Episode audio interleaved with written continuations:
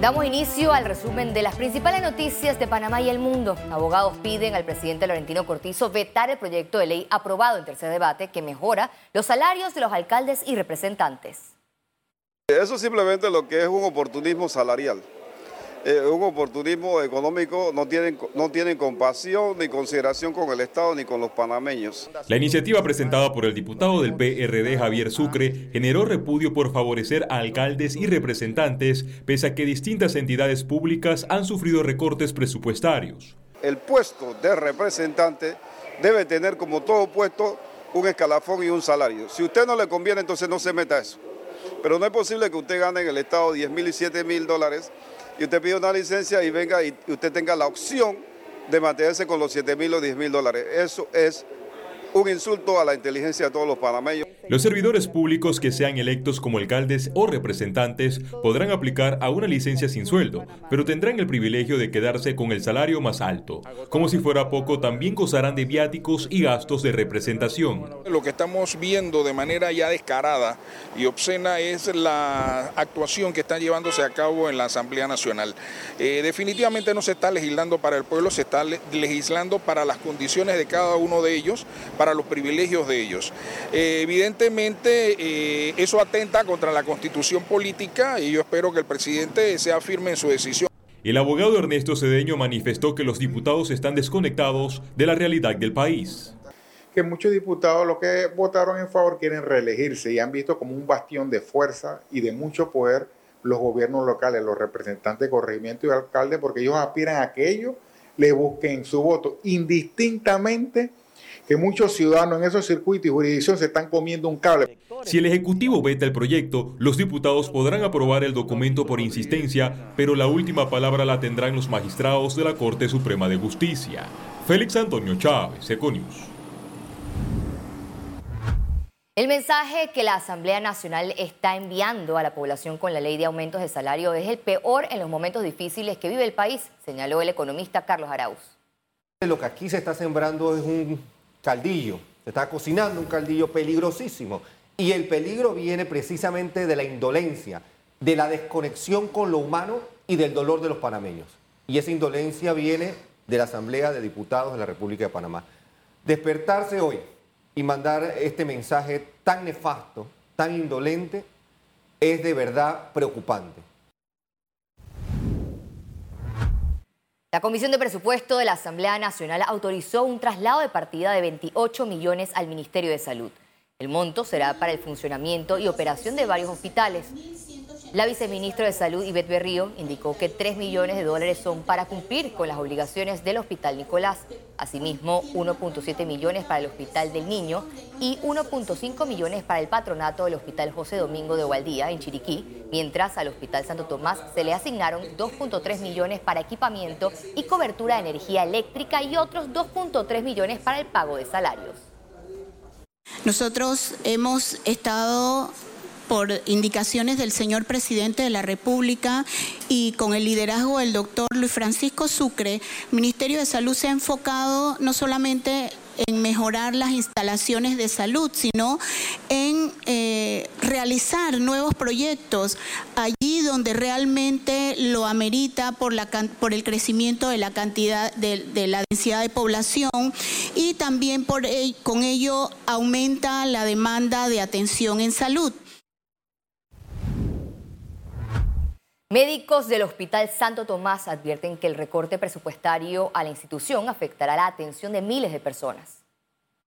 Prácticamente el recorte del 23% de lo que se tenía pues planeado para el próximo año pues sí va a tocar de manera directa a los diversos pacientes que nos que nos acompañan pues, en el Hospital Santo Tomás. Puedo decir desde el aspecto de cardiología, si se va a hacer un cateterismo cardíaco, se utilizan stents, son eh, eh, dilatadores especiales que se utilizan para eh, rescatar la, capacidad cardíaca de un paciente y esos insumos son en extremo caros. El Ministerio de Salud detectó dos nuevos casos de viruela del símica, aumentando a 16 los casos registrados en Panamá. El primer paciente se trata de un hombre de 45 años, residente en el área metropolitana, el cual refiere contacto estrecho con dos personas de nacionalidad extranjera se encuentra estable en aislamiento domiciliario y mientras que el segundo paciente corresponde a un masculino de 34 años panameño, residente en la provincia de Panamá Oeste, se encuentra recluido para observación en un centro hospitalario de la capital. El defensor del pueblo, Eduardo Leblanc, señaló que buscan tener más presencia militar en la selva del Darién con el fin de brindar mayor seguridad a migrantes.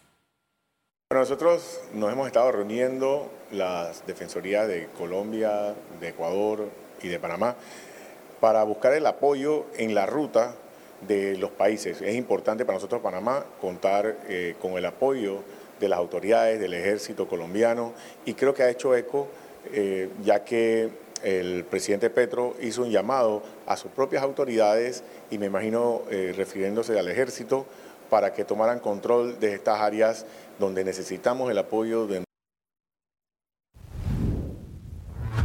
Las autoridades negaron que exista una red que se dedique a traficar órganos de menores de edad que transitan por la frontera entre Panamá y Colombia. Completamente falso. Ya, ya hubo un pronunciamiento formal por parte de Senafrón, donde lo desmiente, donde simplemente fue un comentario sin fundamento, sin pruebas, sin nada, y para eso, para nosotros realmente ese comentario no tiene una validez. El Senafrón ayer se manifestó de forma categórica sobre ese tema. Más de 11.000 personas fueron encuestadas por el Instituto Nacional de Estadística y Censo sobre temas como aborto y eutanasia, de las cuales el 64% fueron jefes de hogar y el 36% informantes adecuados. Esto fue una idea que surge de la, de la Contraloría, del despacho con todos los directores, porque nosotros normalmente hacemos todos los años la encuesta de propósitos múltiples. Y la idea era incluir un módulo especial precisamente con estos temas sensitivos. ¿Y por qué? Estábamos observando de que hay mucha discusión de estos temas, pero sin base estadística, sin una data. Economía. La morosidad en Panamá continúa en crecimiento luego de la crisis por pandemia, pero en cifras manejables. A continuación, un reporte. La Asociación Panameña de Crédito APC informó que el nivel de morosidad de los clientes con los bancos ascendió en este 2022. Lo acreditan al desempleo e informalidad en el país tras la pandemia. La morosidad bancaria eh, general, incluyendo todas las carteras y todos los tipos de préstamos, está en 650, eh, que es realmente eh, un poquito más alta de lo que se venía teniendo, porque como yo te había dicho en entrevistas anteriores, estaba entre el 3-4%, ahora estamos en 6%, o sea que sí ha habido un incremento de la morosidad, pero no ha sido dramático. Eh, recordemos que hay personas que todavía se mantienen en moratorias y que han hecho arreglos de pago, y todo eso pues influye. Pese a esta realidad, el comportamiento de pago de los panameños se mantiene como buena paga para nosotros sigue siendo buena paga porque si nosotros nos vamos a las cédulas, o sea, la cantidad de cédulas que tenemos en el sistema y le hacemos un cálculo promedio, el panameño promedio eh, está cumpliendo con sus obligaciones en un 94%, o sea, tenemos un 6% de panameños que eh, se retrasa o tiene algún tipo de problema para pagar sus, compromisos. APC explicó que la morosidad es mayor en otras industrias el tema de servicios eh, de telefonía, servicios de internet, cable, ese tipo de cosas, está en una morosidad de un 24%, o sea, es bastante alta. Eh, sin embargo, el, promedio de, de, esa deuda es de 60 dólares, o sea, son, son montos bajos, pero con una morosidad más alta. ¿no? Al cierre de agosto de 2022, los saldos de créditos bancarios cerraron en 32.800 millones de dólares, un incremento de 5% respecto a agosto de 2021, que el saldo estaba en 31.300 millones de dólares. Recomiendan a los panameños utilizar la aplicación Tu Intelidad para consultar su historial crediticio y reportar errores o falta de actualización si es necesario. Ciara Morris, Econews. La Dirección General de Ingresos aseguró que la mayoría de los contribuyentes están cumpliendo con el pago de sus impuestos. Los contribuyentes todavía pueden tener la opción de acercarse a la administración tributaria y nosotros como administración tributaria condonar intereses, recargos y multas hasta un, un 85%.